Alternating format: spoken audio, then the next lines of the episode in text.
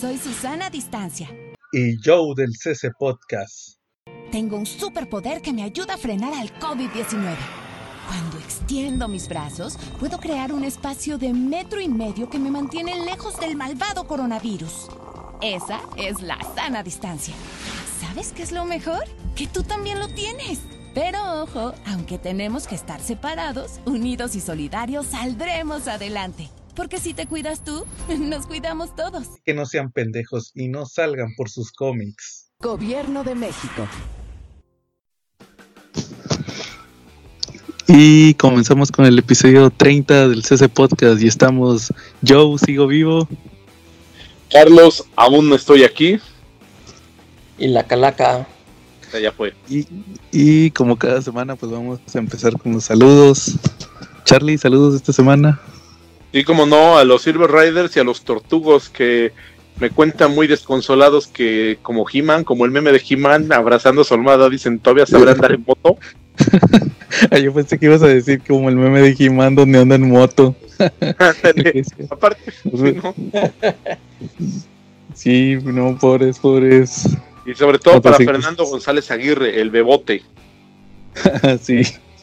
Oye, y, ni, a la, ni a la cuadra pueden salir a usar la moto, ni la vuelta a la cuadra.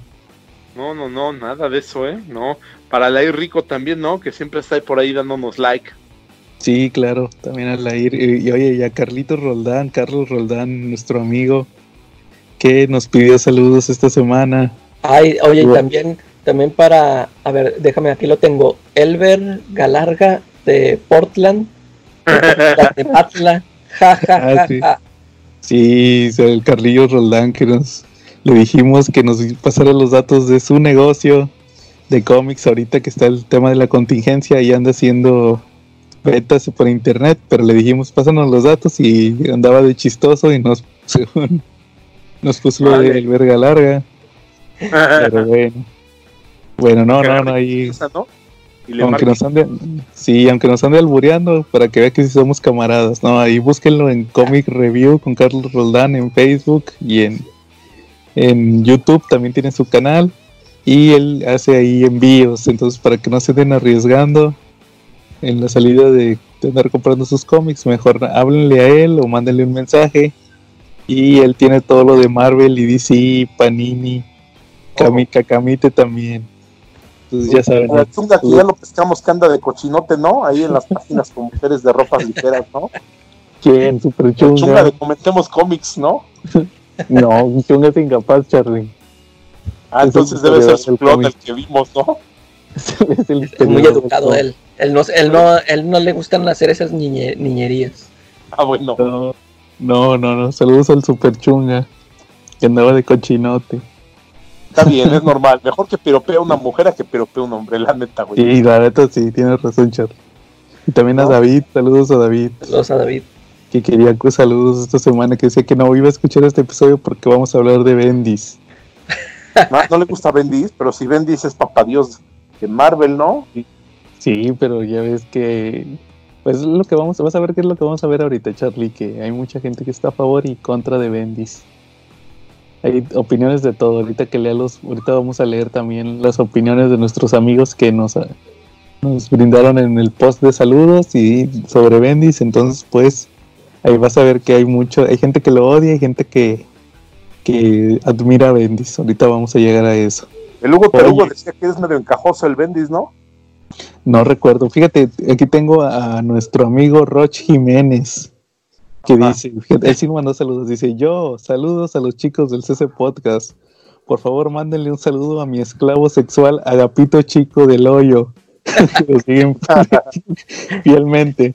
Como lo sigue en Facebook fielmente como Hugo González o Simon Templar. pues saludos a Agapito, al Hugo, Hugo Tarugo, que nos sigue en varios grupos. Muy bien. Entonces, pues cochino español, Charlie, esta semana? Pues solamente salió el de la Black Window, el número 4, ya perfilándose hacia el final de esta saga donde la viuda negra retoma la vida, ¿no? La clonan y le pasa un poquito la experiencia que les está pasando a los X-Men en extremis, ¿no? O sea, tiene un cuerpo nuevo con todos los recuerdos anteriores.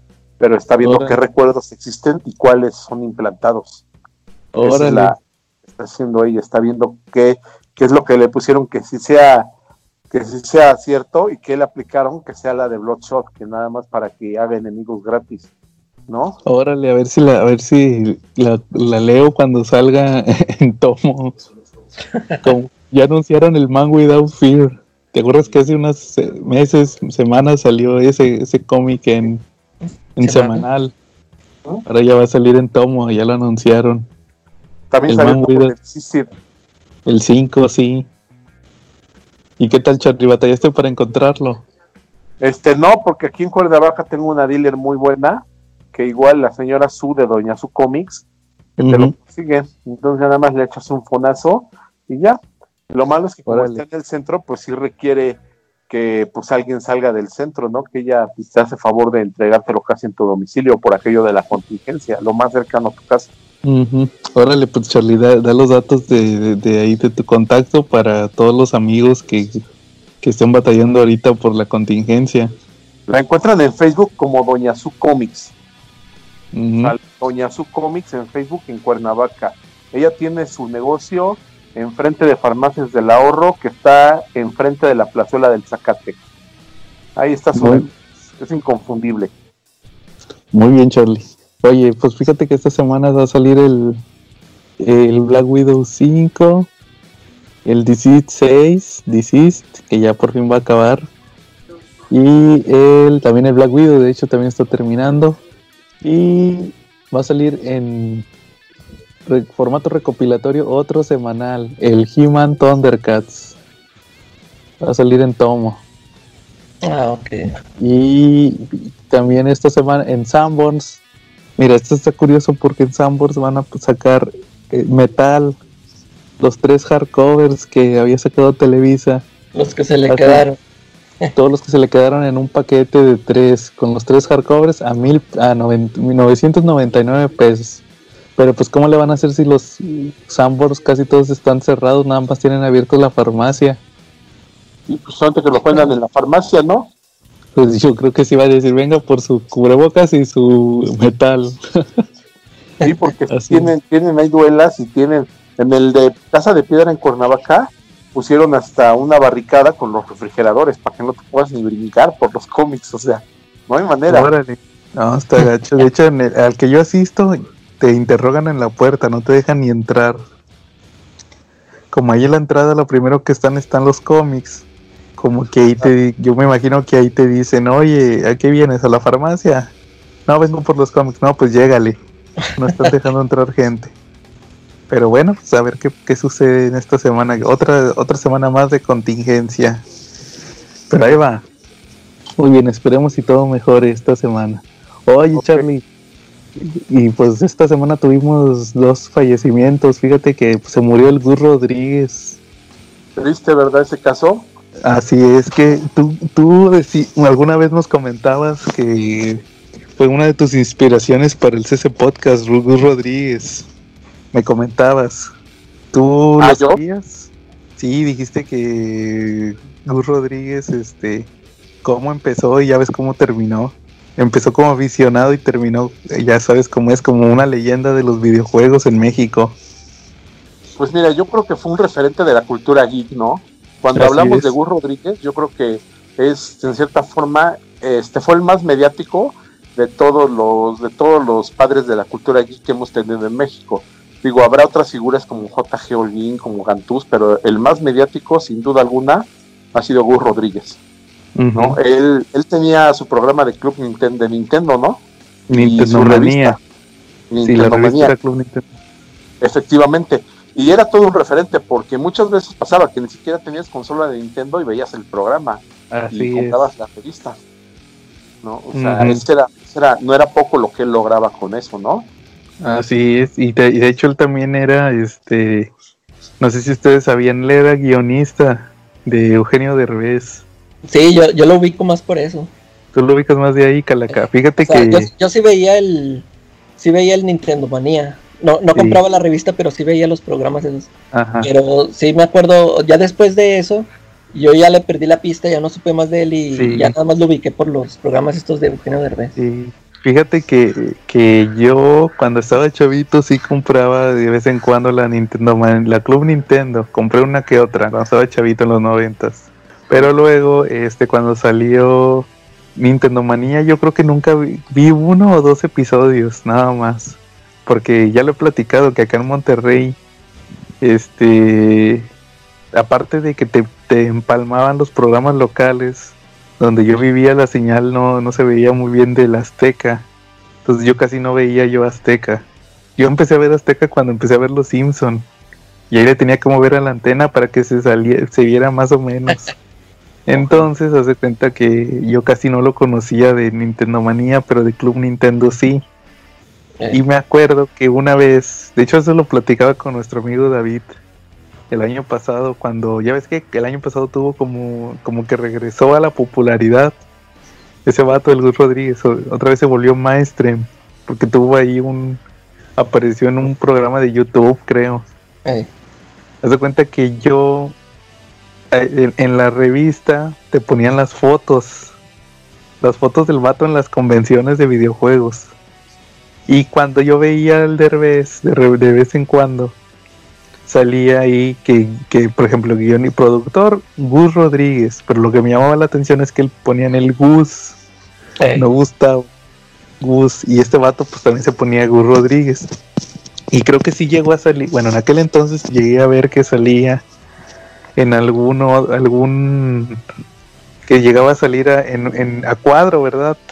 Y pues al vato tú lo identificabas porque el vato siempre traía el pelo chino largo y la gorra. Como que el vato duró 30, 40 años con el mismo look. eh. Y entonces yo decía, ¿será el mismo? ¿Será el mismo? Y siempre me quedé con la duda. Y hasta hace poco supe que sí era él, que él era guionista de Derbez. Y, y ya poniendo más atención, sí salía en muchos, sí salió muchas veces con, con Derbez. De hecho, el, el Derbez tenía un sketch que se llamaba las, las, in- las cinco herencias. sí, Las bueno. y salía Derbez vestido de un de- vestido de un hombre de negro. Y no sé si te acuerdas que salía uno de blanco. Eh, Ese era Gus Rodríguez, yo no sabía. de, Era hecho, sí, él. de, de hecho, al, al principio, este Gus Rodríguez nada más salía de espaldas, nunca salía su rostro. Salía de espaldas o salía su voz. Y ya está, esos, esos sketches ya fueron, creo que al final, ya después ya Ah, sí sí. Sí, esos sketches, esos sketches eran de ya cuando ya todo el mundo ubicaba a Derbez, Eh, cuando ya hacía la familia peluche y todo eso, ¿verdad? eh, sí. Pero y en los pero y en los- ahí fue cuando yo supe que salía cuadro. Pero fuera de cámara él salía mucho en, en ¿cómo se llamaba? De vez en cuando y todo eso, los que hacían los noventas, que, la- que el humor era un poco más inteligente. Que el humor era más él, él hacía muy escondido porque también participaba en otra cadena, ¿no? Y creo que tenía esa Sí. limitante. Eh, Fíjate que él, él tenía contrato con Televisa y TV Azteca, que creo que fue de los pocos que tenían al mismo tiempo, nada más la condición es que no podía salir a cuadro. En Televisa no podía salir a cuadro. Y ahí con- coincide cuando, cuando, sal- cuando estaba el Nintendo Manía. Sí, claro. Y el Derbez, el, el Nintendo Manía creo que acabó en el 2000. Y los programas de Derbez, ese de XH Derbez, y eso ya les digo, los que ya eran más mainstream, eh, fueron, fueron como del 2002 para en adelante, 2001, 2002. Y en los primeros, en los que te digo que era el humor más inteligente, él narraba, él narraba, el Derbez tenía, un, tenía varios sketches. Y tenía uno que le hacía como, como Bob Ross, ¿se acuerdan de Bob Ross, el, el pintor? ah, sí. Y él hacía la voz, la voz de, oh, el maestro está haciendo una pintura. Ah, y te, te das cuenta, y él era el narrador. Entonces, este sí, pues él, eh, te- él tenía su. Fue de los primeros que tuvo video, eh, programa, el primero que tuvo programa de videojuegos. Y ahorita mucha gente dice que pues que se inspiró en él, ¿verdad? Para, para, para ser Para- videojugador, ¿verdad? Incluso cuando dejó de salir ahí en la revista de Nintendo Manía, él cuando ya no salía cuadro, siempre salía narrando. Era como que el que siempre estaba ahí dirigiendo el programa. Porque Sí. aparte los otros que estaban, pues sí estaban, pues como todos estábamos en ese, eran medio mecos, y pues él no podía dejar el programa así a la deriva, entonces él hacía toda la narración de todas las de los videojuegos y de todos los datos importantes. Claro. De hecho, yo creo que también, fíjate, ya como comentario más personal, yo creo que lo, lo que a él le faltó, o, no sé si llamarlo que se estancó, es que él, él que fue muy leal a Nintendo. Él fue, él fue muy leal a Nintendo y ya desde el año 2000 perdió mucha fuerza Nintendo. Sí, ya era puro Xbox o el PlayStation. Xbox o PlayStation, sí. De hecho, apenas ahorita, ahorita apenas está volviendo a salir el Nintendo ahorita que salió el Nintendo Switch con la novedad de eso de que es portátil o puede ser este, es una consola que lo puedes jugar o puede ser portátil. Y, aparte con la nostalgia, ¿no? Del Nintendo Pocket y del Super Nintendo Pocket. Claro, y aparte, sí, y ahorita pues la gente como que se clava más en eso de que los gráficos y no, que mira que súper real, ¿verdad?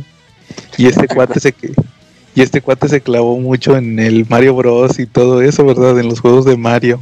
Entonces, pues hace cuenta que, pero pues como dice Charlie ahorita, que muchos se van por la nostalgia. Se van por la nostalgia eh, actualmente y ahorita que salía en el Beat Me hace unos meses, pues sus programas prácticamente hablaba, era lo que él hablaba, puras cosas retro, de que no, que mira, que cuando salió el juego este, que el Tetris y que conoció al que hizo el Tetris y que luego que el que conoció el que hizo el Doctor Mario y que hizo el Mario Bros y todo eso, ¿verdad? O sea, de eso es lo que él hablaba. Eh. Entonces, pues sí, pues digo, pero muchos dicen que de ahí se inspiraron, ¿verdad? Muchos empezaron ahí viéndolo a él y ya después de ahí brincaron a, pues a los que, como dices, los que son fanáticos de Xbox o los que son fanáticos de PlayStation. Y a lo mejor ya no siguen lo mismo, ¿verdad? Pero ahí, pues él, él ahí a eso se dedicaba. Era maestrazo para el control, ¿eh? Nunca lo llegaste a ver en el programa de, en el Beat Me, en un, en un programa que hacen retas de juegos. Ah, no, ¿y qué tal lo movía? No, era buenísimo, ¿eh? De verdad tenía mucha técnica. Órale. Claro que le ponían puras papas, pero pues, digo, un chavo que toda su vida dedicó al, se dedicó a los videojuegos, pues imagínate la, pericia que tiene, ¿no? Sí, de aparte lo que te iba a comentar, de que pues duró 40 años jugando Mario Bros. si, no te, si no te vuelves un maestroso jugando 40 años. De hecho, también fíjate, por eso mismo te digo, yo sí me, yo cuando duraba mucho tiempo jugando un mismo videojuego, sí me fastidiaba. Eh. Y, pues no, pues por eso te digo que él, él, fue, él le fue muy leal. Mucha gente pues quiere ir avanzando, ¿verdad? Quiere más complicados, ¿no? Él, él era muy de jugar los mismos juegos aunque sean muy básicos. Sí, Siempre me fíjate que yo tenía una revista Club Nintendo que era aniversario. La compré uy, hace como unos 20, unos 20 años. Y ahí platicaba que se, ahí se, ahí platicaba que se topa, que él, la consola que compraron, la primera fue el Nintendo, el primer Nintendo, y fue porque la, entraron a un supermercado de esos, lo que sería ahorita un bodega horrera, y ahí tenían el Nintendo. O sea, un, un, un super, no un super, no una cadena grande, sino una tienda chica. Ajá y ahí estaba el Nintendo y que pues lo compraron y lo compró con el Mario Bros y con el de la leyenda del Zelda. Ajá. Que tú los juegas y pues son juegos muy básicos, ¿verdad? El, ese Nintendo nada más tenía dos botones.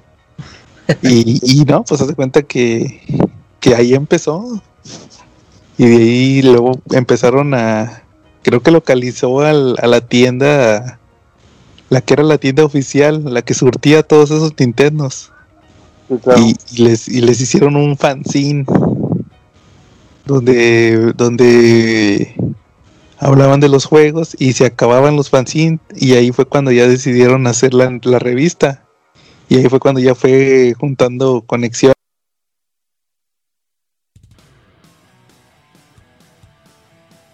Hasta eso llegó, conoció al fundador.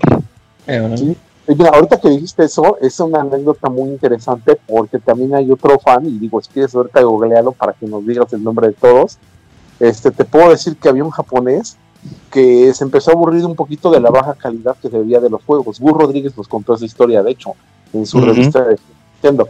Y decía que esta persona se imaginaba que dentro de los circuitos de Nintendo había criaturas, animales exóticos que vivían allá dentro de los circuitos y que tenían peleas ¿no? cuando nosotros jugábamos. que este chavo fue el que creó dos cosas muy importantes, el Game Boy y los Pokémon. Sí, entonces haz de cuenta que el creador de Pokémon, eh, eh, cuando decían lo del Game Boy, haz de cuenta que, que ese vieron la portabilidad, haz de cuenta que, que sí, que, que, necesitaban un juego portátil y como dices, lo de las batallas, entonces ahí decidieron mejor que fuera eh, en un juego portátil y de hecho pues el gran parte de la popularidad que tuvo Nintendo fue como dices tú Charlie por el Game Boy y el Pokémon. Claro. Entonces sí, pues es que fuera creativo más que nada y pues realmente pues son los que han estado explotando esas consolas en, de Nintendo, ¿verdad? Sí, se llama Satoshi Satoshi Tajiri. Tajiri, sí, porque de hecho el, el Ash, el protagonista de Pokémon, el, personaje principal de las caricaturas se llama, en Japón se llama Satoshi. Le pusieron el mismo nombre del creador. está, interesante la historia de cómo se les ocurrió. Fíjate, yo lo estaba viendo el otro día. Que, diseñaron los personajes, pero querían un juego así como por turnos. Hay muchos juegos de, de, ese tipo. Pues bueno, entonces pues así pasó. Lamentablemente falleció el, el señor Gus Rodríguez, ¿verdad? Sí, claro. Ya para terminar, este, nada más quiero comentar algo sobre él. ¿Puedo? él decía que él decía que el juego no terminaba con el game over, que un verdadero jugador, un verdadero buen jugador, se distinguía de los demás porque no solamente iba buscando los finales, sino que conocía el videojuego a la perfección, extremadamente mejor que nadie, a un nivel casi de como el del programador. Entonces sabía en qué momento del videojuego había bugs, en qué momento había trucos especiales, en qué momento podía hacer cosas. Entonces él, pues, precisamente por eso, a pesar de que jugaba siempre el mismo juego, pero se la pasaba buscando bugs y buscando, pues, trucos especiales que hubiera, ¿no? Y encontró muchísimos, ¿no? Porque a cada rato en la revista de Club Nintendo salían. No digo, ¿quién no aprendió a hacer la famosa estatua de Gail, no? Y fue en parte gracias a él. Así es, Charlie. Sí, pues, a, ver, a ver, yo no me acuerdo de esa, Charlie. ¿Cuál estatua? ah, mira, había un poder especial de Gael que tú aplicabas una, hacías un poder de una patada de esas de media luna y aventabas un poder y el Gael quedaba en una, en una posición así que ya no se movía y era como una estatua y ya no te podían pegar ni te podían hacer nada y ahí te quedabas hasta que acababa tu tiempo. Ajá. Sí, de esos trucos que pasan de chiripa, ¿verdad? Y al final se terminan convirtiendo en, en, ahora sí como en, pues en prácticamente en trucos, ¿verdad? Y que ya la gente dice que a ver, que si, si puedes sacar el, el truco, ¿verdad? Es como, es como la famosa flauta sin albur de, del Mario Bros 3, que había una flauta escondida ahí, dos flautas de hecho, escondidas en el juego. Con, con esa podías irte a los últimos niveles, pasarte todo el juego así, te lo brincabas y te ibas a los últimos niveles. Y, esos pues, trucos ahorita los encuentras en internet, ¿verdad? Bien, bien fácil. Y en aquel entonces estaba más difícil porque nada más era de habladas y en las, y en las revistas. De hecho, por ejemplo, me tocó ver hace poco en YouTube hay muchos programas de Nintendo Manía por si quieren ver con lo que se entreteníamos, con lo que nos entreteníamos los chavos en los noventas en los programas. Y sale que estaba hablando los... y Alejandro ¿no? ¿Quién, perdón? a Maggie Heiji cuando era adolescente y Alejandra Urdeaín. Y el hijo de Gus Rodríguez también ahí andaba. ¿Y el Dencho, no? ¿Ese era hijo? ¿Dencho? No, Dencho era otro. Dencho creo que nada más estaba en la revista. Y este, y, y estaban dando los trucos del Mortal Kombat 3. Cómo sacar personajes. Ya ves que cuando jugabas el Mortal Kombat te salían un, te salía una pantalla así donde salían los personajes peleando antes de que empezara la pelea y ahí podías meter los trucos. Ah, sí. y, ahí fue cuando salió. Sí. O sea, ahí salieron, ahí metían los trucos. Y veías si salía el famoso reptil, ¿no? Que todo el mundo lo quería buscar en Mortal Kombat, en el 1, ¿no? Así es, sí, Reptile. Sí. Y, y, en los otros juegos eran otros ninjas que estaban secretos. Y en Bueno. Street Fighter, el que todo el mundo buscaba era la sombra, no era, era Shenlong. Todo el mundo juraba y perjuraba que salía Shenlong y todo el mundo juraba y perjuraba que el primo de un amigo ya lo había sacado, ¿no? Sí, claro. Y al final era Kuma. Sí, Eh. exacto. Akuma. Sí, muy bien, Charlie. No, pues sí, pues ahí lamentablemente pues que descanse en paz Gus Rodríguez. Entonces, ¿algún tema que traigan esta semana? A ver, mi estimado Cala, que alguna película que hayas visto ahora, Uy, ahora vi muchas. Órale, a ver, seguramente. yo no vi ninguna. A ver, fíjate que ya, ya vi por fin la de In the Tall Grass. Órale, ¿qué tal? De Sí. tal cross de, de Joe Hill y Stephen King. Oye, sí, yo, yo ni me acordaba que. Sí, sí, habías comentado tú en el. Ya es que tú ya la comentaste ahí en el grupo. Sí, Eh, yo no me acordaba que, que era de los dos. Yo, yo me había ido con que nada más era de Stephen King. Y ya este, ya cuando vi que están los créditos de los dos, dije, ah, órale, pues sí, sí se, sí se nota la mano de los dos. Por ejemplo, del, de parte del, de King, es esto de la piedrota esa que, que está ahí, sí, me- sí me parece muy típico de él. Bueno, que de Ah, hecho, claro. o sea, y aquí que ni la, o sea, no te explican de, de dónde salió, que, pero sí se me hace bien, bien Stephen King y que cómo se ve ahí toda la, en las raíces que te había bebés o no sé qué, o sea, está muy, todo muy raro. Y todo esto de los, los personajes ahí se lo atribuyó al, al Joe Hill. Ujú. Está, sí está entretenida, fíjate, sí se, sí se me hizo, es, es, sí es definitivamente para los, para los fans de Stephen King y ahora ya de, de Joe Hill. De Joe Hill, claro. Eh, de tal gras, sí. ¿Tú no la has visto, Charlie? No, En la hierba alta le pusieron, me parece, en español. Sí, es cuenta que es una... las que ustedes me recomendaron, este, pero pues mejor no, no, no la voy a platicar porque yo creo que todos los que están aquí a oír, pues van a querer un poquito alejarse de lo que sucede allá afuera, entonces pues hay que evitar platicar un poco de eso, ¿no? Así es. Sí, la de contagio, ¿verdad? Efectivamente está muy real, pero pues no, mejor no. No, la Sí, neta, no. como, y que, como en Distrito Comedia, que te pasan cápsulas de cuarentena y te dan ganas de apagar la tele. Sí, claro, no, mejor no, eviten a toda costa, mejor distráiganse viendo otro tipo de contenido. eh, Sí, claro. Oh, pues fíjense que yo te- ya terminé de ver la serie de Hunters, que ya les había platicado Ah, de, sí, ¿qué de? Amazon. Pues el final sí está muy sorpresivo. De repente sí toma, de repente sí toma, no, pues es que es spoiler, Charlie. sí tiene un spoiler muy grande. Este, pero sí, fíjate que toma muchos elementos de, de son muchos, son muchos magnetos. ¿Te acuerdas en aquella Ejé. película de X-Men donde el magneto anda cazando a los nazis al principio de la película? eh, Eh, toma mucho espíritu. Eso sí me gustó que realmente al final, eh, como les había platicado, es un grupo de judíos en los 70s que están cazando nazis porque se dan cuenta que hay nazis viviendo en Estados Unidos. Nazis que de primero empiezan pensando que, que los nazis este, entraron ilegalmente, ¿verdad? O sea, compraron identidades pero eh, rápidamente se empiezan a dar cuenta que, que hay una conspiración también. Los nazis sí tienen una conspiración, pero también hay una conspiración del gobierno porque les dieron refugio a esos nazis le- a cambio de secretos militares. Y ahí te lo, te lo pintan mucho de, de que no, que mira, que si llegamos a la luna y le ganamos a Rusia fue porque teníamos científicos nazis que, que diseñaron los, los transbordadores y los cohetes y los módulos lunares.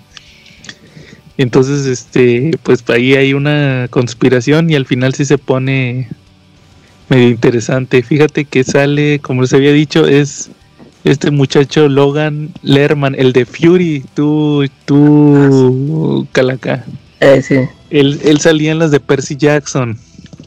Ah, bueno, Pero también sale en la de Fury. Te digo porque hace poco la empecé a ver. La de Fury y, y lo vi que salía y yo no me acordaba que él salía. Es Eh. este muchacho. Y Al Pacino. Que Al Pacino ya está bien viejito. sí, ya. Entonces, este, sí, son prácticamente ellos son los protagonistas.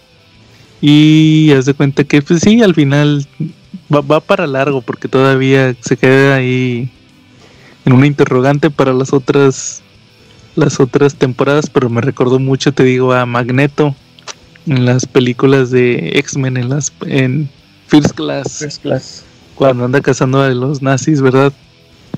No, sí está interesante. Ah, pues te cuenta como como este, como Sebastian Shaw, ya ves que pues era nazi y luego se hizo se, se cambió el nombre, ¿verdad? Así, haz de cuenta que es más o menos eso. Eh, ahora, Pues ahí, denle una checada y no les platico más porque sí tiene muchos spoilers. Y sobre todo el último capítulo. Ese sí no lo esperaban. Bueno, muy bien. Como ven, si pasamos al tema principal de esta semana que está muy interesante. Sí, muy bien. controversial. Pues Muy bien. vamos a hablar de Brian Michael Bendis. Pero controversial porque digo, es un hombre que ha sido nominado para casi todos los. Ha sido nominado para unos premios y ha ganado los que no así los demás. Entonces, yo digo no ha ganado porque más ha sido nominado. es que ¿no? últimamente todo lo que publica le, le tiran, ¿no? De que ah, es una basura. Claro, es uno, yo digo que es más que nada porque lo amas o lo odias. Eh, Es que él revolucionó un estilo de escritura o fue de los pioneros en el estilo del TPB, lo que llamamos ahorita el estilo del TPB, sí, que es que alargar las historias. Que an- antes tú comprabas un cómic y ahí te venía una historia. O media historia o ya lo mucho en tres números. O o que eran tres historias, pero estaban enlazadas como partes. Y se cuenta que en realidad eran tres historias, pero también las podías manejar como una sola. Entonces, y ya con el tiempo, con los crossovers, por ejemplo, con Nightfall, eh, Crave Last Hot, con los de X-Men, ya ves, este, ahorita que estábamos platicando de Age of Apocalypse, Sí, claro. ah, ya ves que Age of Apocalypse, tú calaca, que de hecho yo ya lo empecé a releer, fíjate. Entonces, este, también ahí pues eran miniseries de seis números. Eh, Pero luego, pues a los finales de los noventas, principios de los 2000 llegó Bendis. Y varios, no nada más Bendis, ¿verdad? Pero casi todos se encajonan a Bendis con el formato del TPB, que dicen, es que le escribe para el TPB. O sea, tú si compras el cómic sencillo, en se- seis meses. más. te vas a tardar seis meses en leer una sola historia. Sí. O hasta más. eh, No sé qué opinión ustedes tengan en, en ese aspecto. Pues sí, definitivamente él empezó con ese estilo, ¿no? Él fue el, el pionero de, uno de los grandes pioneros en alargar las historias, en llevárselas al máximo alargue.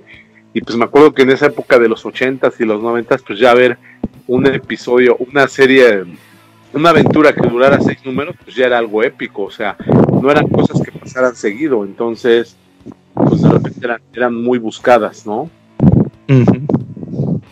¿Tú, Calaca? yo, yo no he tenido problema con eso porque es muy raro que yo compre los cómics así en Los sueltos. Sí. ya este cuando empecé a comprar otra vez ya me, ya me gustaba comprar la, la colección completa Así es. y de hecho así fue como conocí a Bendis este Ajá. lo conocí con un, un cómic de él este que él creó que él hasta lo, lo dibujó y era un librote de lo publicó en Image Órale. y sí este es cierto así como dices tú como que a Bendis hay que leerlo todo ya todo, toda la historia completa hay que esperarse porque si, si, lo empiezas a leer así en por partes o si vas a decir de que qué esto que o- no aquí no pasó nada. Solo solo leyéndolo. Fíjate ahorita estoy leyendo eh, apenas toda toda su corrida de Daredevil porque apenas los, los, los tres tomos. Claro. y, y sí me doy cuenta de eso, de que digo, si, si yo estuviera leyendo esto mensualmente, también yo diría, pues aquí no pasó nada, porque si, si hay varios capítulos en los de que nada más se la pasan platicando, o que ni siquiera sale Daredevil o así, pero no, no se me hacen aburridos, o sea, sí, sí, este, sí, sí me entretienen mucho los diálogos y que cómo va avanzando la trama, o sea, lento sí va avanzando, pero si llegan a algo, sí, sí me, me ha estado gustando. Oye, refrescame un poquito la memoria. En este en esta corrida de Bendis llegó a salir Mr. Fear, ¿verdad? ¿Mr. qué? Mr. Fear. ¿En cuál? ¿En Daredevil? Sí, en el Daredevil de Bendis. Pues en lo Hola, que yo sí. llevo ahorita no, no lo he visto. Ah, ok. Órale. No, yo no he leído Daredevil de, de Bendis. Fíjate que yo el primer. Fíjate que yo a Bendis lo duré, duré mucho tiempo encasillándolo de no, que este nada más escribe para el TPB y escribe bien aburrido, pero porque yo nada, fíjate, el primer cómic que leí de Bendis mensual fueron sus X-Men. Ah, es de, lo es de lo último, lo- ¿verdad? ya casi el último. Sí, de casi de lo último. Lo empezó en 2012. Ese yo yo me lo yo- leído. Yo el primero que compré fue el All, porque primero sacó uno que le puso All New X-Men, Eh, el de los X-Men chavitos. Entonces pues yo llegué y compré el cómic bien emocionado, ¿verdad? De que, oh, los X-Men, ¿verdad? Un número uno de los X-Men. ¿Por qué? Porque Sí. acababa de pasar lo de la, lo de Avengers contra X-Men. Sí. Entonces pues ya era el gran regreso de los mutantes. Entonces no, pues ya lo, lo compré, ¿verdad? Y en el número uno no pasa nada. Nomás sale que Bestia, Bestia va al pasado, que le dice Bestia, no, que pues que Scott, Scott se volvió malo, pero qué tal si le enseño al Scott pequeño que, que Scott eh, adulto vea. Es que le hacen un comentario a Beast donde le dicen que, oh, si tan solo el Scott del pasado pudiera, si el Scott de, de ahora pudiera ver a- al, al, al, al del futuro se decepcionaría y entonces pues obviamente ahí Be- Bestia dice voy a ir a buscar a, a los X-Men del pasado para que se inspire el, el, el cíclope del presente, ¿verdad? eh, Y nomás llega, están en la escuela de Javier, ahí con su uniforme de, de civil, y llega Beast y les dice, ¿saben qué? Vengo por ustedes. Y ya nada más ahí dice que yo no manches, es un número uno y no pasó nada. Entonces, pues ese cómic sí se me hizo bien insufrible porque ese primer, ese primer arco, sí. este, duró bastante. O sea, fueron seis números que se me hicieron eternos. Y luego Bendy sacó, luego Bendy sacó a los seis meses, cuando se juntaron seis números, sacó el Uncanny X-Men. Entonces aquí en México era bien insufrible comprarlo porque pues de perdido, si nada más tenía un título a veces te lo ponían doble. Y no, acá no, acá, o sea, era doble, pero era porque era un Uncanny X-Men y un All New X-Men. mm, o sea que no avanzaba, pues. ¿no? No avanzaba, avanzaba bien, bien lento, bien lento. Y pues al final, te digo, pues muchos pensaron que Bendis era el que les regresaría la gloria a los X-Men y no, pues ya ves que ahorita No. ahí anda Hickman. Creo que Hickman hizo más que lo que hizo Bendis en X-Men y pues es considerado de sus peores obras. Yo cuando, cuando fíjate, y, y como te decía, así yo lo tenía encasillado hasta que leí Alias, ah, sí, ese es. que es uno de sus cómics más famosos. Eh, ¿Cuál es Alias? Para los que no sepan, es Jessica Jones. Sí. Así se llama el cómic de Jessica Jones, el Alias. ¿Sabes por qué En- utilizó a Jessica Jones como personaje? A ¿O ver, utilizar platícanos. Como dato curioso, él quería utilizar a la Spider-Woman, a. Jessica Jessica ¿no? Drew. Ajá, exactamente. Pero como no, como no le permitió Marvel utilizarla, pues tuvo que inventarse a la Jessica Jones. Entonces, pues la volvió una detective y le puso, le puso, le empezó a filtrar ahí una historia con los superhéroes en el pasado, o sea que estuviera un poquito enraizada y le la puso que fuera bien borrachota y que fuera detective. Así es, pero si te fijas es un cómic que no tiene nada que ver con Marvel. Bueno, sí, es como un Sandman. Como Eh, si fuera un cómic de... Bueno, para empezar era de Marvel Max. Ajá. Y es como un vértigo, porque en realidad lo que está pasando con Spider, con, perdón, con Spider-Man, con Jessica Jones es aparte de lo que pasaba en el universo Marvel. sí. Entonces, pues hace cuenta que ahí sí interactúa con superhéroes. En esa primera historia de, de Alias es porque está haciendo una investigación y se da cuenta que en unas fotografías salió el Capitán América quitándose la máscara. Sí. cuando eso era, cuando todavía tenía identidad secreta.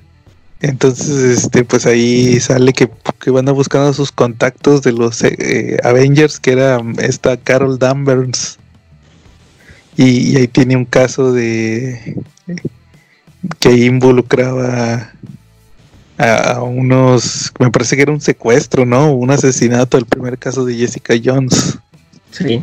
Pero pues esa fue más como una obra de autor. Sí, usted- porque de, hecho era lo que era como, como empezó Bendis. Bendis empezó escribiendo puras este, historias de crimen, historias noir. Ajá. Esa que te digo que yo leí la primera es una que se llama Jinx. Y Sí. es, es de eso, de una casa recompensas que se enamora de un de un maleante. Y este está muy buena, sí, este, creo que ya les puse ahí la reseña ahí en el, en el grupo.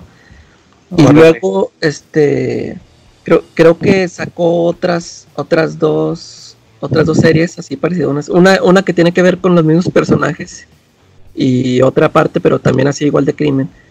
Y te digo, todas, eh, todas esas las dibujaba él. Hubo otra que se llama Torso, que está basada en este, en Elliot Ness, cuando estaba buscando a un, a un asesino. Y Ujú. tam- también está muy buena. Eh, fíjate, eh, también esa la dibuja Bendis, o sea, el dibujo está bien feo, pero está, está muy buena, está muy buena la historia. Y luego, en ese tiempo, lo más famoso que, que hizo fue una serie que se llama Powers, Claro. que también es este de... Bueno, ahí también mete a superhéroes, pero son unos este, agentes este, como del FBI, pero eh, ellos este, investigan, por ejemplo, si hubo un asesinato de un superhéroe y ellos lo, lo investigan. Y ta- también está, está con el, el dibujo así muy cartoon, tipo como el del Batman Adventures. Así es, sí. También, también está muy buena, esa duró, duró mucho, y sacaron muchas miniseries de eso. De hecho, también tuvo una serie live action que no pegó. De, sí, de hecho, no, ni la he visto, pero sí. El protagonista era. creo que hubo, ¿no? Sí. Y luego la regaron porque la sacaron para la PlayStation Network o algo así. Sí, sí, sí. El, el protagonista era. eh, corríjanme si estoy mal. Charlito Cooper, algo así se llama, ¿no? No, ni me acuerdo. No me lo, acuerdo. ubicarán, lo ubicarán por la de Chapi. Ah, no, perdón, por la de Distrito 9. Bueno, también sale en Chapi. La de Distrito 9. No sé si lo ubicas. Eh, La de, esa sí, la de Distrito 9, sí. Él, él era el, el de Powers. Órale. Y también le cambiaron el- que, él- que en, aquel, en, aquel entonces él hacía ese tipo de personajes de comedia. Eh, Acción tirándole a comedia. y, y lo hizo Powers. Y me acuerdo que le cambiaron, me parece que la protagonista era una güera, ¿no? sí, y acá es una negrita. ¿no? Acá era una negrita, sí. Y no pegó la de Powers de Bendis. Y años después llegaría a, a Netflix, pues la de Jessica Jones, y esa sí pegó. Ya se pegó. eh. Que hasta me acuerdo que el intro, el intro de Jessica Jones era, eh, no sé si 100% eh, o era obra de Michael Gaidos, pero, pero, pero, Ah, sí. perdón, no, más bien, no, no Michael Gaidos, más bien era David Mack. David acuerdo que él era el que hacía las portadas. Eh, Entonces, este, pero estaba muy basado en lo que se veía en los cómics de Alias, el, el intro de la serie de Jessica Jones. sí. Tú lo miras y es como si estuvieras leyendo un cómic de, o viendo las portadas de Alias. Sí, sí, sí. Entonces, sí, y haz de cuenta que, pues sí, Bendis. Y, y por ejemplo, pues Bendis entró a Marvel. Y, y cuál el primer pro, el primer trabajo importante que tuvo, ¿cuál creen que fue el Ultimate Spider-Man, no? Sí, Y efectivamente, y ahí, y ahí hizo algo que, que no sé, para algunos dicen que no es, cual, que es cualquier cosa, y otros piensan que es todo un logro, pero rompió un récord, rompió un récord, eso es un hecho. Sí. Rompió el récord, a ver, corrígeme si me equivoco, el de, me- de mayor equipo de dibujante con escritor, ¿verdad? Efectivamente, Con Mark Bagley. sí, efectivamente. ¿Y a quién le rompió el récord, ni más ni menos? Ajá. ¿A quién le rompió el récord, mi estimado?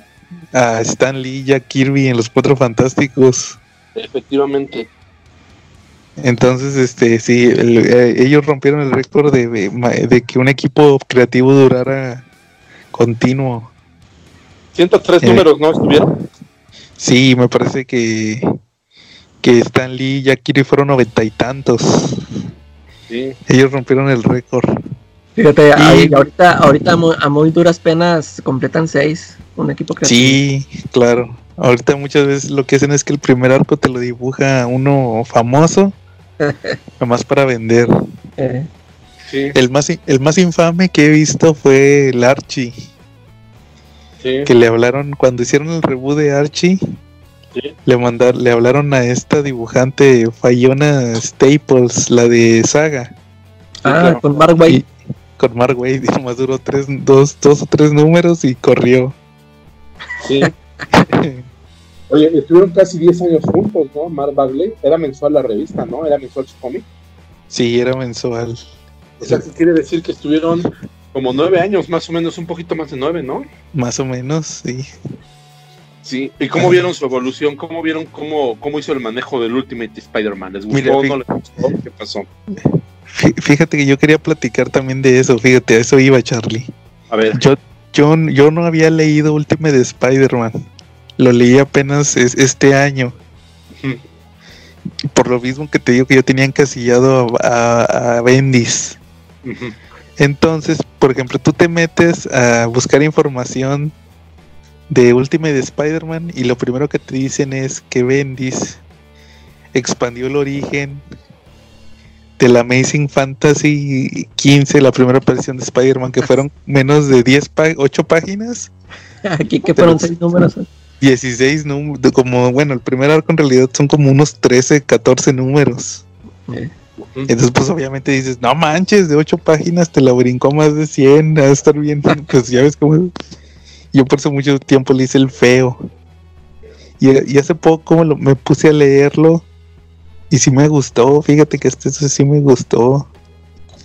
Sí está muy interesante, pero es lo, vuelvo a lo mismo, es que como yo ya lo leí en TPB, eh, ya no te tienes que estar esperando, ya todo está escrito como uno, ya no son partes. eh. Entonces sí, como dices, como dice Charlie, tuvo una evolución muy interesante en el Ultimate de Spider-Man. Igual todo eso también, ¿sabes que también habría, habría que hacer? Ajá. ¿Cómo Charlie? El manejo que se aventó del Duende Verde de Venom sí fue, sí fue algo, una, una leyenda, ¿no? Para Ultimate. Sí, hizo algo diferente. Que a mí, a mí no me termina de gustar su Venom, su Duende Verde Ultimate tampoco. Muchos cambios que le hizo en el Ultimate. de- Ahorita voy a platicar de eso, porque de hecho aquí lo tengo en los comentarios. Ok. Entonces, pero sí, este, como dices, él era una reinterpretación, ¿verdad? De eso se trataba. Y luego, pues después de eso, Cala, a ver, pero antes Calaca, ¿tú no querías decir algo de Ultimate Spider-Man? Pues yo, yo nada más leí este ciertos arcos, no, lo- no la he leído toda. Ajá, no, Eh, ni yo. Los, los primeros números, creo que sí, lo, eh, compré un TPB donde vienen los primeros 13, algo así. Y luego sí me brinqué hasta, así como que los que me llamaban la atención, yo nada más compré los de, el de Venom, el de Carnage, el de la saga del clon, y, y ya creo, ya no me acuerdo cuál otro. Ujú. Y, pero como dice Charlie, bueno, a mí lo del, lo del Duende Verde a mí no me gustó. ¿Cómo lo, cómo lo cambió? Este, el, el Venom y Carnage todavía se, se me hacen interesantes. Y la saga de Clon también porque el- este, como que todo, todo tenía que ver desde el principio. de- o sea, como que lo estuvo preparando todo desde el número uno para llegar a esto de la saga del Clon. Eh, se me hizo bien interesante. No, órale. Sí, pues hace cuenta, y después de Ultimate Spider-Man, pues que se va a hacer Daredevil, ¿verdad? Bueno, eh, hizo uh, Alias Alias y el Daredevil. y Daredevil, que dices que apenas lo estás leyendo, ¿verdad? Sí, y yo, yo este, había leído eh, nada más algunos números. Por ejemplo, yo sí había leído por la revista Wizard eso de que le había. eh, que habían descubierto su identidad. Y, y sí está interesante cómo manejó toda esa historia. Eh, es, voy como a la mitad, creo que voy en el segundo tomo. Ujú. Eh, sí, te digo, si, si este, si está muy buena. No, pues ahí no te la spoileo por si la quieres leer. Sí, yo creo que lo voy a empezar a revisar. Ahorita que no estoy leyendo nada de Daredevil. De Daredevil. Eh, bueno, y, y en aquel entonces, 2002 y 2003, ganó el premio Eisner a mejor escritor. Porque en aquel entonces estaba escribiendo Alias, estaba escribiendo eh, Ultimate Spider-Man, Daredevil y, y Powers. Era lo que estaba escribiendo.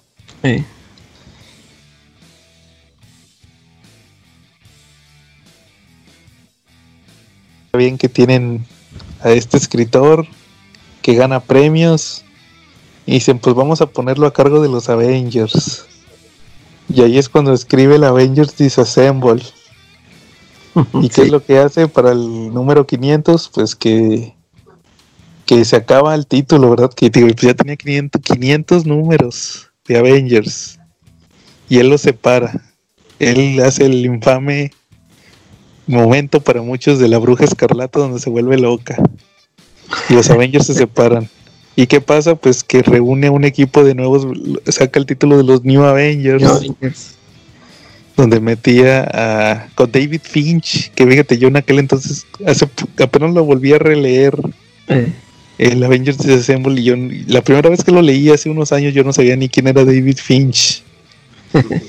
y pues aquí sí me, como decía Charlie, metió a Jessica Drew, a Spider-Woman y a Luke Cage. Personajes que nadie quería, ¿verdad? eh, Y ya metió por fin a Spider-Man, a los Avengers, a Wolverine, Wolverine. con Capitán América y Spider y Iron Man. Fue un Porque tipo de Avengers interesante, ¿no? El que hicieron. Sí, A mí no me acababa de cuajar que estuviera Wolverine ahí, pero bueno. sí. Y, a mí nada más y- eso me llamó la atención por ver a Spider-Man y Wolverine ahí. sí, claro. Lo metieron por eso, pero acuérdate que los Avengers no matan y al Wolverine le vale churro eso. Ujú. De hecho, sí lo Sí, no. comentan ahí, ¿no? Entre el Capitán y Iron Man. Eh, Y, y- no, y hay Ajá. cosas raras. No hay, perdón, hay cosas raras. En algún momento el Spider-Man tiene mucho miedo y tiene muchas aprensiones de estar con los Avengers porque él no combate ese tipo de amenazas regularmente. Él, digo, estuvo en algún momento con cuando pelearon contra Nebula, la neta de Thanos. Él estuvo, él estuvo peleando con Star Fox, con Visión, por ahí en algunos números y fue, le fue dada una membresía en los Avengers. Creo que por ahí del 316, 313, algo así en esos números, ¿no? Este, pero él estaba muy aprensivo en cuanto a ser un Avenger. Y Wolverine, pues así medio, medio así como le dice, pues es que ya dudábamos que pudiera ser un Avenger y no sé qué tanto. Y Spider-Man lo razón dice, a ver, güey, o sea, para empezar yo llegué primero que todo el equipo porque yo estuve desde lo de Nebula. eso, No, di- ya, eso lo dice Charlie en el eh, Fallen Son, Exacto. cuando está llorando la muerte del Capitán América. Y, Wol- y Wolverine le dice eso para que se inspirara. De que, de que el Capitán América dijo que si no te metían al equipo, se salía.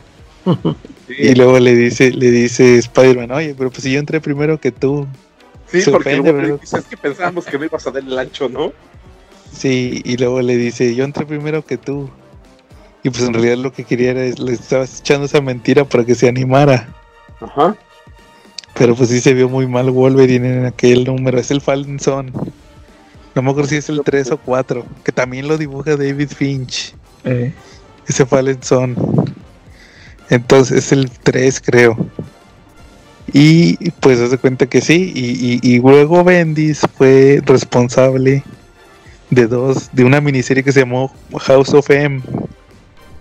Donde juntó a sus, a sus New Avengers, los juntó con el otro equipo de Marvel que era bien popular en aquel entonces, los Ast- Astonishing X-Men de Josh Whedon. eh, Me acuerdo que en las primeras páginas vienen los dos bien rudos, ¿va?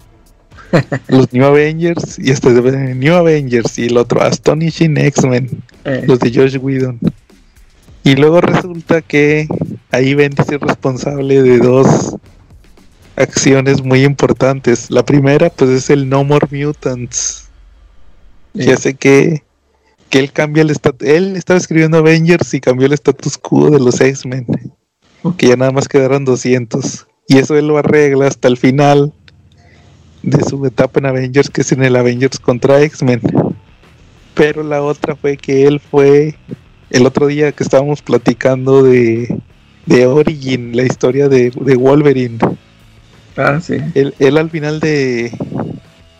Él al final de House of M pone el a Logan que dice ya recuerdo toda mi vida, de hecho lo acabo de volver a releer.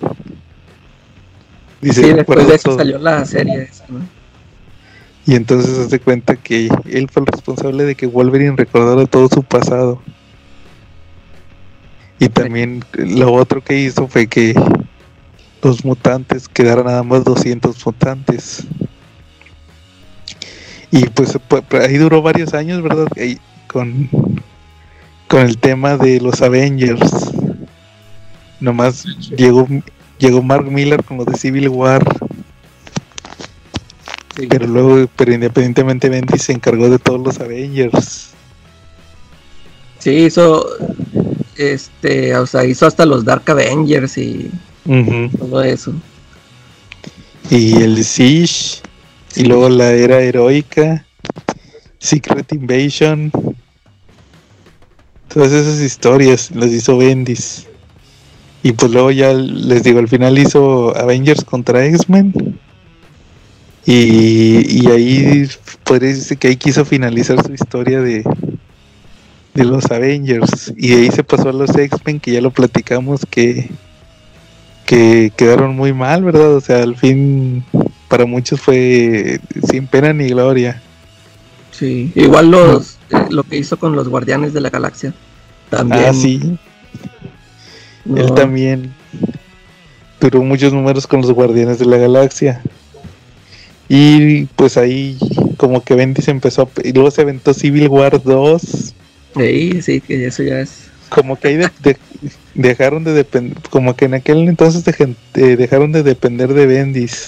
Sí. Y su, su último gran evento podría decirse que había sido Avengers contra X-Men. Y luego vinieron otros eventos, unos de. Pues los de estos eventos de.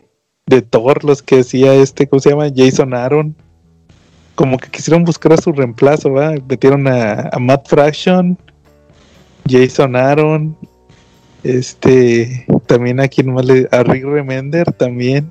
Sí. Ya ves que tuvo Ah, sí, porque salieron todas esas de. ¿Cómo se llama? Original Sin y. Y varios. Ándale, Axis. Y, y luego Hickman se aventó su reboot de Secret Wars.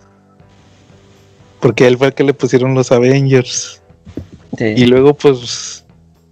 y Luego Bendis le tocó. Como dices, el. El. Ah, no, te decía el Civil War 2. Y ahí como que se, como que ahí se despidió. Ya nada más acabó. Me acuerdo que ya nada más él acabó. Él había sacado otro, otro volumen de Jessica Jones. Ahora sí se llamaba Jessica Jones. Sacó Ah, un título. Y también era con el David Mack y con Michael Gaidos. Sí. Eran los mismos. Y ya nada más acabó. Le faltaban como unos 3, 4 números cuando anunció que se iba a ir a DC. Y acabó. Y, y también era, él estaba escribiendo ese. Y no me acuerdo cuál, lo- cuál otro cómic estaba escribiendo en Es aquel. que en el, en el Inter hizo varios cómics con este Alex Malib, que son los que te digo que a mí me llaman la atención siempre. A ver. Hizo mini- eran miniseries, por ejemplo, hizo de una con Spider-Woman, igual con, con Alex Malib, que es después de lo que pasó en Secret, de Secret Invasion, que pues ya que creo que todo el mundo la odia, ¿no? Porque piensa que, que ella fue la traicionera de Skrull. Sí. Y ya, pues este Nick Fury la, la utiliza para que ande ahí de, de agente encubierto. Y luego hizo mm, eh, Moon, Moon Knight, una, una miniserie de. Hizo, son 12 números, creo. Ajá. También- igual con Alex Malib. También está, está buena. Yo hace poco la, la acabo de leer. También se me hace entretenida. Órale. Este es- Pero ya también es- es mediático, ¿no? Por parte, pues él también tuvo acercamientos por afuera, ¿no? Hay una serie muy famosa de la familia Color Amarillo, donde el de los cómics se declara fanático de él, de Michael, de Brian Malcolm Bendis. un día agarra un cómic y dice, uy, Brian Malcolm Bendis lo hizo de nuevo y se pone muy contento. Creo que es de los pocos person de los propios escritores modernos que han sido mencionados por él. No, no de verdad. Sí, eso no me lo sabía, Charlie. Sí, de verdad es un dato de trivia. ¿A cuántos otros ha admirado el tipo de los cómics? Que diga que, que es un genio, que lo hace de nuevo. Pues nomás Stan Lee. Y a Kirby no lo en menciona. ¿no? No. No ¿No recuerdo. a Kirby? A Kirby yo recuerdo que sí lo ha llegado a mencionar, al rey Kirby. eh, no, no recuerdo, la verdad. Habría que investigarlo. pero no menciona a nadie más. Y creo que al único que ha mencionado es a Bendis. No ha mencionado ni a John Ball, ni a George Pérez, a nadie más, ni a los Romita, a nadie. A Bendis sí lo mencionó. ¿En la ¿Cómo caricatura o en el cómic? En el cómic, En el cómic. sí, no, habría que hacer una investigación. muy exhaustiva, ¿no? De hecho, yo tengo ese Ah. cómic donde el tipo de los cómics dice eso. Dice que Brian Malcolm Bendis lo hace de nuevo y es mediático. Órale. Sí, entonces pues se da cuenta que luego pues como tú leíste Secret War, Calaca, me parece que Ah, le comentaste a un, a una a un podescucha le mencionaste que estaba buenísimo. Sí, este, a mí, a mí sí me gustó también. Creo que también fue de los primeros que lo que también lo compré en TPB. Eh, y luego es, eh, lo pinta este Gabriel Deloto. Eh, está, está interesante. es- Es una un- una misión secreta que, que tuvieron unos antes, antes de que se formaran los New Avengers. El Nick Fury anda haciendo sus este sus, sus guerras por debajo del agua y, y este junta a, varios personajes pero luego le- o sea para que hagan algo algo sucio y luego les, les borra la memoria Ajá. Y, y luego ya se y luego después se les regresa o sea los empiezan a atacar y estos no saben por qué los atacan hasta que recuerdan que, que estos se metieron ilegalmente a la Adveria a, a destruirla a atacarla y Hacen, una, hacen una alegoría del 11 de septiembre, ¿no? Porque involucran un acto terrorista. Sí, es el, ándale, así lo meten como terrorista. Y, e incluso, mira, esto, esto que yo le he mencionado varias veces a David, que yo siento que Tom King eh, escribe muy al estilo de Bendis, tiene mucho, o sea, tiene mu- los diálogos, las formas de las viñetas, todo, como, como narra sus historias. Y en ese, en ese TPB, al principio, viene una introducción de un anónimo, no, no dice su nombre, pero dice que es alguien de, le- de la CIA, ya es que el Tom King trabajó en la CIA, dice que es, eh, que es alguien de la CIA, que es amigo de Bendis, y que, y que él que él le platicaba muchas historias a Bendis de todas las cosas que se manejan acá por debajo del agua que nunca nos enteramos nosotros, y que de ahí Bendis sacó la historia esa de Secret War.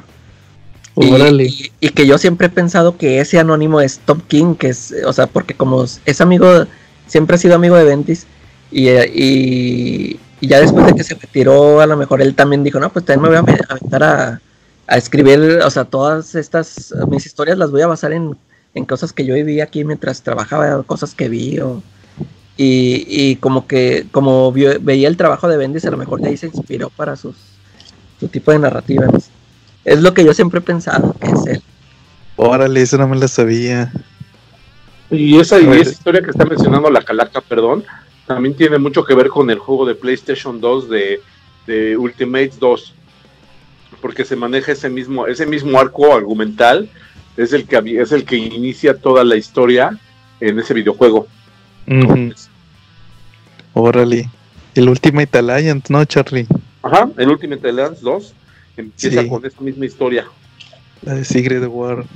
Sí, fíjate, eso no me lo sabía. Y, y de hecho, pues el Tom King ya se me hacía raro que llegara Marvel y también parado. Sí, o sea, pues Por- así de volada de repente. Porque ya ves que le soltaron la miniserie de Visión. eh, Y, se me hacía, ya se me hacía raro que le soltaran a un escritor nuevo o algo así tan experimental. Yo a lo mejor no, no digo que no diera el ancho, pero me refiero que a lo mejor no dudes que Bendis haya intercedido. sí. ¿no? Qué bueno que lo le- hizo, eh, porque fue una obra maestra. Sí, y pues ahorita ya los dos están en DC. Sí. Y Bendy, y Bendy se, pues, se va, como les decía, se fue a DC. ¿Y qué dijo? Pues me voy por sobre Superman. Que yo, que yo me imagino que todos pensamos que se iba a ir eh, con Batman. Sí, Ya ves que en su etapa cuando estuvo con Daredevil, todo el mundo pedía un crossover que lo escribiera Bendis de Daredevil y Batman. Y nunca se dio. no, pero sí, o sea, como al final se fue por, por Batman y que, pero por DC y le por Superman y le dieron los títulos principales, le dieron de tanto el Action como el Superman. Y ahí anda escribiendo los dos. Y también le dieron sus subsellos. Ah, Jim- sí, está, está reimprimiendo, creo que sí ha reimpreso todas las historias que ha hecho. Por ejemplo, Ah, sí. Él es dueño de todos los derechos. Sí. Y creo que sí ha sacado. No sé si ya sa- sacó recopilación de esas que te digo de Jinx o de. Las de Powers creo que sí las ha sacado. Y con- está continuando esta de Scarlet que empezó ahí con Marvel Icon, se llama. Creo que se llama. Donde la publicaba. Y este empezó a escribir otras dos series nuevas. Y también, y también le dieron uno que se llama Wonder Comics. Ah, y, ahí está, y ahí está escribiendo John Justice, que está muy bueno. Ah, sí, no lo he leído ese. Sí, está muy pues, padre. ni, ni el Superman, o sea, como me estoy esperando hasta que los que los compre a leerlos. Que le avance más. No, el, el, el Young Justice está muy padre. Yo me esperé a que terminara el primer arco para leerlo. Ahorita lleva unos 12, 13 números. Como Y que ya también se- está como- escribiendo La Legión, ¿no? Ah, sí, también. Ese no lo he leído porque nada más lleva como cuatro números. Eh, Pero el de Young Justice ya lleva un año. De hecho, de hecho se me hace que, que ya se saturó. Entonces, este, ya en el número 13 mete otro escritor ayuda. ayudante. Entonces, no sé qué tanto influya, pero ya escribió dos, dos TPBs. Eh, Y, y sí están muy padres. Te das cuenta que, que, que junta a Young Justice original. Que es algo que yo platicaba de que lo platiqué con los New Mutants. sí. Que, se me, que me caía gordo que, que eran New Mutants porque estaban chavitos, pero luego se vuelven X-Force. Y luego sacan otra vez otro título donde son otra vez New Mutants y hasta los dibujan otra vez más chavos. Cuando se supone que ya vivieron todo lo de X-Force con cable, ¿verdad? Ya no son chavitos. Eh, Igual aquí en Young Justice se saca de la nada que otra vez son chavitos, saca todos los del... Saca que es Superboy, Team Drake y, y- y este... Y, y Impulse. Y ya mete otros nuevos y mete un linterna verde que, que se inventó, que es Teen Lantern. No, Green Lantern, no, es Teen Lantern. oh, Y una chavita negra que se llama Naomi, que es otro cómic que está escribiendo ahí en DC. ah, sí, sí. También lo mete Young Justice. Es que Y se pues me hace, ahí- yo, yo he leído por ahí como que por en páginas que sí muchos se preguntaban eso que tú dices de que qué- y esto por qué está sucediendo así como que ellos estaban esperando que lo explicaran por el Doomsday Clock o o sea que también hubiera metido mano ahí Doctor Manhattan, pero ya no sé en qué acabó eso. De hecho, eso lo está explicando Snyder. Ah, En el final de su Justice League explica que el vato le vale madre y, y mete que, que por una cosa que pasó, eh, lo de Bendis y lo de Doomsday Clock sí, sí pasó. Aunque no tenga sentido, pero sí pasó. y apenas lo va, creo que eso es lo que va a explicar en, ¿cómo se llama? Black Metal. Death Metal. Death Metal. Ahí va a explicar eso. El de Snyder Fumarolas. Muy bien. Oye, pues, ¿cómo ves si leemos los comentarios que nos dejaron ahí Ah, en, sí. en los- pues, las opiniones de Bendis? Ahí pusimos un post donde pusimos que qué opinaban de Bendis, que cuáles eran sus cómics favoritos y sus que si era bueno o era malo. Ahí te va, mira, Rafa M. Me gusta su Superman, me gustó su Ultimate Spider-Man con Bagley y me gustó Secret Invasion. Pero como fan de Daredevil fue lo peor del personaje que he leído en mi historia de lector y coleccionista. Ah, caray. A él no le gustó Daredevil. Luego, Osvaldo Sánchez. Me gustó Avengers Disassemble, pero odié Secret Invasion. Bueno, no la odié, solo me hice sin, se me hizo sin sentido ni objeto. Sí. Fíjate que, que Secret Invasion nada más lo leí una vez así rápido y no... Necesito volverlo a leer, ahí tengo el TPD. Sí, no, como que no. ¿Cómo, Charlie? Yo no concuerdo con ustedes, es una historia muy rica, ¿eh? hace muchas alegorías, hace alegorías hasta la, hasta la casa de comunistas de los 50, o sea, es una historia muy rica, muy, muy llena de matices. Sí, Secret ¿no? Invasion. Que tengas el enemigo en casa y que no sepas exactamente quién es, es, es una historia, pues una idea Charlie, te a perdiste. la, a la perdición. La, pues sí, de hecho, la idea es, es buena, la, la premisa está buena, pero como que no, no, cuando llega el momento, no, no llega nada, o sea, como que no. Sí, Es que es el problema de los eventos, dependes mucho de las miniseries. Sí, este, porque si todo eso que fue la preparación cuando se empezó a descubrir que había scrolls infiltrados, eso sí estaba muy chido, pero ya nada más llegó la invasión y, eh, o sea, como que para mí perdió así el interés, no, no pasó algo así gran cosa. Bueno, luego Quetzalcoatl, saludos a Quetzalcoatl. En Comentemos Comics. Dice, sin duda lo que hizo con Ultimate Spider-Man fue memorable, revitalizar la franquicia y romper el récord de un escritor en el mismo título. Lo que comentábamos. Eh, Ah, también dice su también dice su Daredevil con Alex Malev es de lo mejor, su run en New Avengers fue bastante palomero, así como House of M, así como House of M y Alias. Y de su aclamada obra Powers he leído poco, pues a Alias a mí se me, se me hace muy bueno. sí, Bueno, luego Francisco Morales. Daredevil, House of M, la primera parte de New Avengers, Moon Knight, Torso, muy buenas.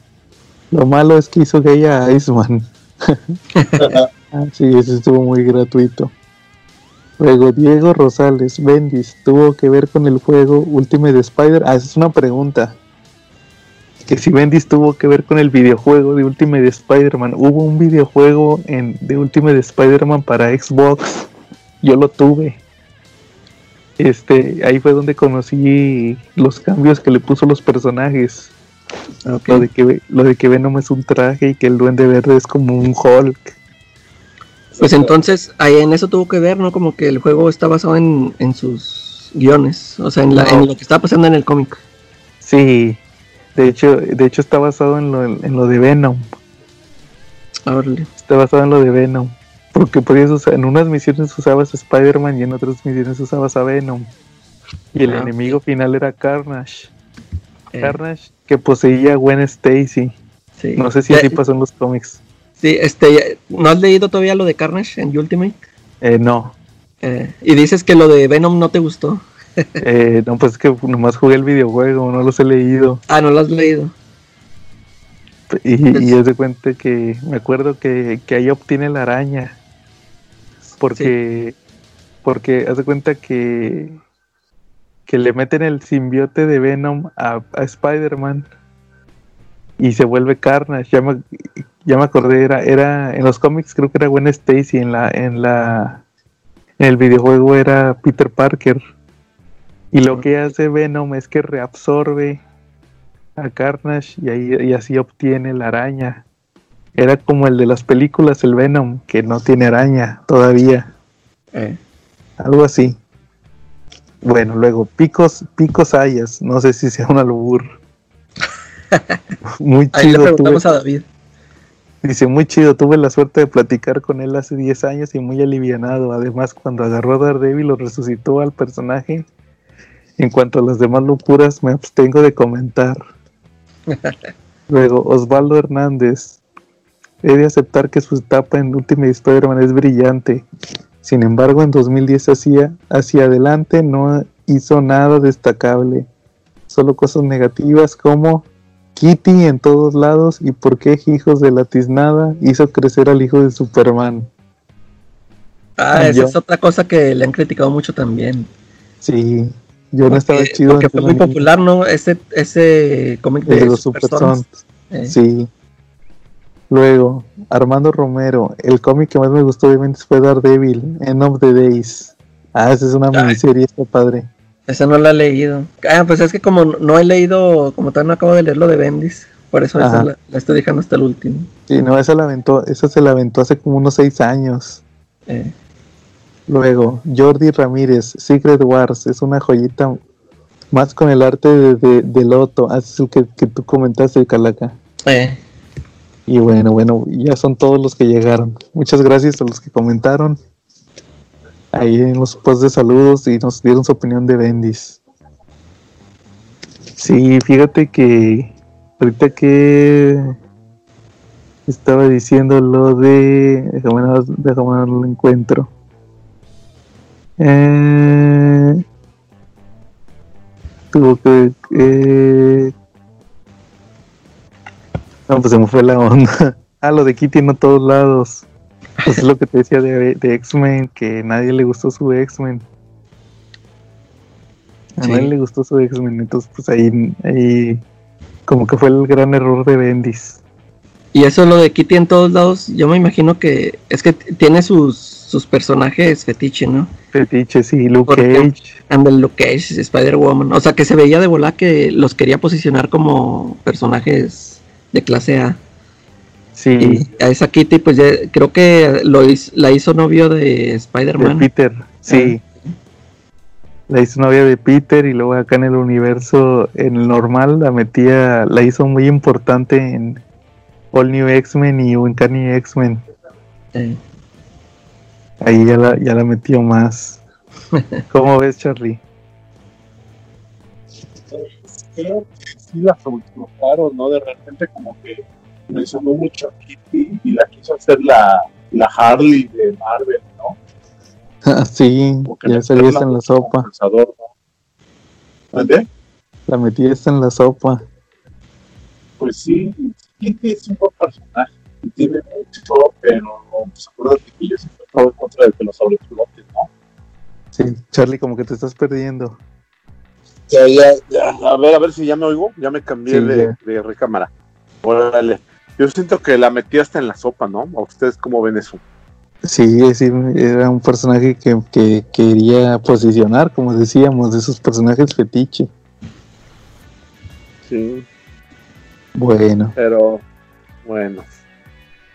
así es. Entonces, pues, hay, todavía hay mucho que comentar de Brian Michael Bendis. Entonces, pues, igual no descartemos una segunda parte. Igual, igual hay que abrir- hablar. Hace rato les iba a comentar del universo Ultimate. Hay que agregarlo a la tómbola. Y ahí, va, y ahí también va a volver a salir Brian Michael Bendis. Exacto. como parte del universo Ultimate.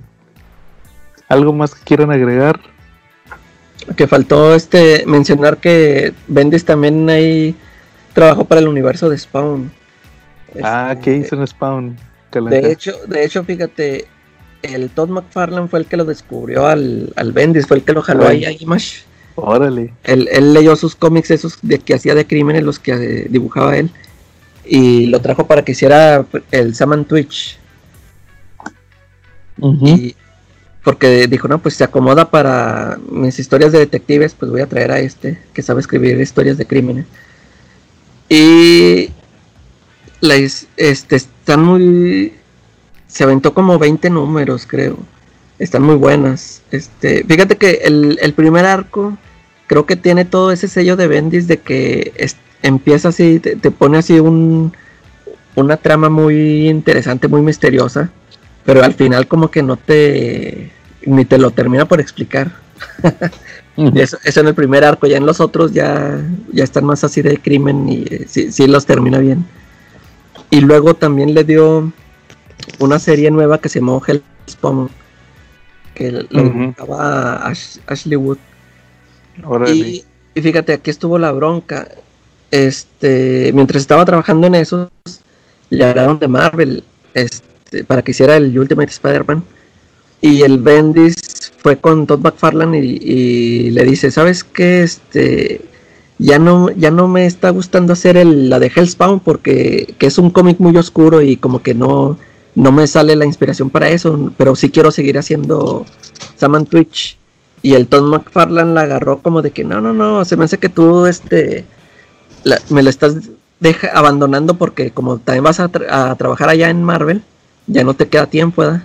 Y, y que dice Bendis que, que, para, que Tom McFarlane casi que se le está diciendo, no, es, o es allá o aquí. Y lo corrió, hace cuatro. ya dejó también de, ya no ni siquiera lo dejó escribir el Saman Twitch. Y se fue el Bendis para allá ya nomás. si hay una entrevista donde dice, no, sí, pero ya quedó en el pasado, pero ya, ya no hay bronca. Lo corrió el McFarlane. Y, luego después, y luego después el McFarlane se puso a escribir el, título y ya, sí. Hasta que lo canceló. Porque ya no, no le pegó, sí. Ya no pegó el Saman Twitch. Eh. Sí, claro. Y pues sí, pues prácticamente te digo, Bendis es un muy polémico, es lo que vi, ya me acordé, era lo que les iba a decir. Ahí en los comentarios, pues vimos que hay gente que lo ama y gente que lo odia en general casi todos dijeron que el último de Spider-Man fue lo mejor. Igual la mayoría dijo que Daredevil. Y la mayoría también dijo que sus otros títulos, pues sus títulos mainstream, esos fueron los que no, ya no le vinieron muy bien.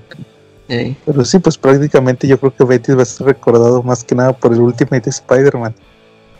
El que es co él es co-creador de Miles Morales. Morales, sí. Y ahorita que ya tuvo película, ¿verdad? Pues ya dejó de ser odiado porque todos lo odiaban. y ahora ya no. Muy bien, Calaca, entonces, este, ¿cómo ven si acabamos por esta semana con el CC Podcast? Muy bien. Entonces, este, pues igual mañana, para cuando escuchen este episodio el martes, pues ya anunciamos el nuevo tema. Ahora sí, no, hasta el miércoles sino mañana lunes con la tómbola del CC Podcast. Y vas a meter Ultimates, ¿verdad? Ultimates, sí, Charlie. O sea que según la tradición nos va a tocar hablar de Ultimates, ¿no? Porque generalmente el último tema del que vamos a hablar es el que sale, ¿no? O uno de la calaca. ¿Y calaca de qué quieres que hablemos? Mejor digo más rápido, ¿no? Sí, ¿Cuál crees que salga calaca? ¿Qué más? Ya ni me acuerdo, eran un chorro de temas, ya ni me acuerdo cuál. Sí, pero de seguro va a salir. No, no. En las, e, este, yo, va a salir Todd McFarlane. O Spouse. o Spouse, ¿no? Sí, no, hay, hay mucho que hablar de esos, de esos los temas. Todd McFarlane estaría bien. Todd McFarlane sí. dibujó hasta para, la, hasta para el cómic de G.I. Joe. Sí, en Marvel, ¿verdad? sí dibujó para G.I. Joe en Marvel y la verdad fueron números muy buenos. Él presentó unos shows que eran así como de Hawaii 5-0. Había uno que se llamaba Chuck y estaba con una camisa hawaiana. Había otro que se llamaba Ley y Orden y era un, policía militar con su perro. O sea, sí estaban, sí estaban chidos. Ahora un proyecto secreto y era tan secreto que ni los G.I. Joe sabían de su existencia. Este, resulta que ellos los nombraron Joes, pero no conocían al resto de los Joes. Eran como de, eran como de como de reserva. Este, no, porque ellos estaban custodiando algo en una playa. Entonces, este, pues los nombraron Joes, los sacaron de sus unidades a cada uno de ellos, los presentaron entre ellos y les dijeron que era de la unidad G.I. Joe, les platicaron de lo que era del proyecto G.I. Joe, pero nunca los presentaron con los demás, con los que estaban en el pozo. Entonces, pues ellos conocen a Duke porque Duke va, por una casualidad de cómics, este, tiene que hacer una escala en avión por ahí, en avión comercial, y ellos lo secuestran para que les diga la verdad sobre el proyecto, pero pues el Duke tampoco sabía ni más. ¿Cómo ves? Órale. Y esa, historia, y esa fue una de las historias que dibujó McFarland. Era muy buena. Sí, en general, en general esos títulos de G.I. Joe en Marvel estaban bien escritos. Sí, chidos por Larry Hama. Larry Hama, que prácticamente fue el escritor de toda la serie, ¿verdad? Y deberías de meter a la tómbola G.I. Joe, ¿no? Lo voy a meter también, figuras G.I. Joe y figuras o juguetes que tuvieron cómic. Eh, así así podríamos hablar de G.I. Joe. ¿Cómo, Charlie? Que está escrito el tema, está bien bueno. O sea, el cómic, tanto el Daima, el, lo- que sacaron nuevo, el de IW, tanto Ajá. como el de Marvel son muy buenos. Órale. Igual a ver si, si nos platicas de eso también en el próximo episodio. Ahí para Ah, pues sí, un quieres, pues hacemos una reseña pequeñita de lo que veía en los cómics de. Joe. Órale, está No, bien, no, Charlie. Eso lo llegué a leer casi todos. Muy bien, igual el, el número silente, el famoso número de Snake Eyes. Intermedio Es el- Sí, ese está chido. y cuando se escapa del consulado de Cobra, Nueva York. Sí, con esta Scarlett, Ajá. la pelirroja. Sí, Muy bien, no. Charlie. Bueno, entonces, si por esta semana ya no hay nada que decir, estuvimos Joe, sigo vivo. Carlos, no me, i- no me iré. Y la calaca. Y nos vemos en la próxima. Vale.